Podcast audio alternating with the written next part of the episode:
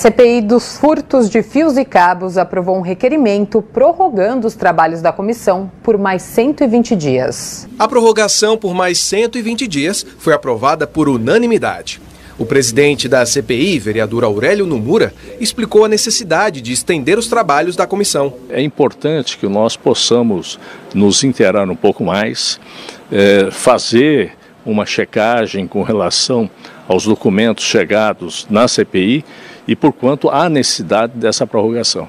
Nomura também explicou qual será o direcionamento dos trabalhos nesta próxima fase da CPI. Essa questão de furtos de cabos é, nós queremos é, ver em loco o que está acontecendo.